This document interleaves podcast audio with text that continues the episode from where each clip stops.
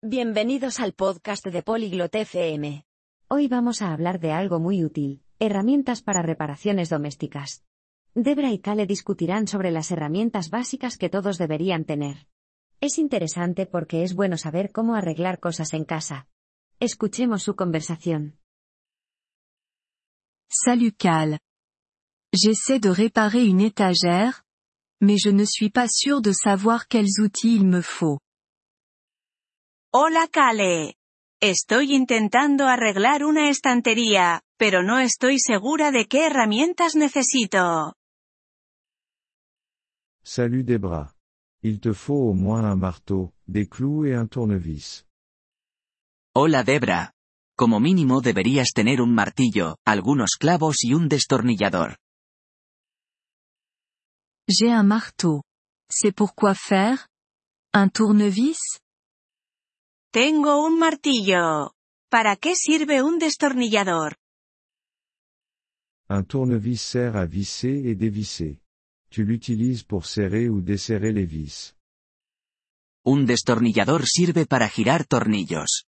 Lo usas para apretarlos o aflojarlos. Ah. Je vois. Il y a différents types?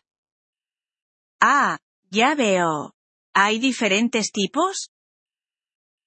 Oui, les deux principaux types sont le tournevis plat et le tournevis cruciforme, ou Philips. Sí, los dos tipos principales son el de cabeza plana y el Phillips. Et pour mesurer? Il me faut quoi? ¿Y qué me dices de la medición? Pour ça, tu auras besoin d'un mètre ruban. Para eso, necesitarás una cinta métrica. Compris. Et si j'ai besoin de couper quelque chose?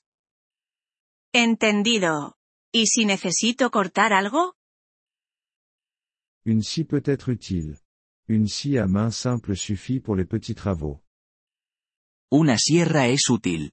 Una sierra de mano simple debería funcionar para trabajos pequeños. Je dois prévoir quelque chose pour la sécurité? ¿Necesito algo para la seguridad? Il est important de porter des lunettes de sécurité et des gants. Las gafas de seguridad y los guantes son importantes. Et si un tuyau fuit? ¿Qué hago si una tubería está goteando? Tu pourrais avoir besoin d'une clé pour resserrer le tuyau.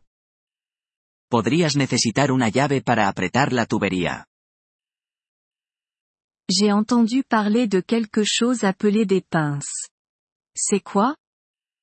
He oído hablar de algo llamado alicates. ¿Qué son?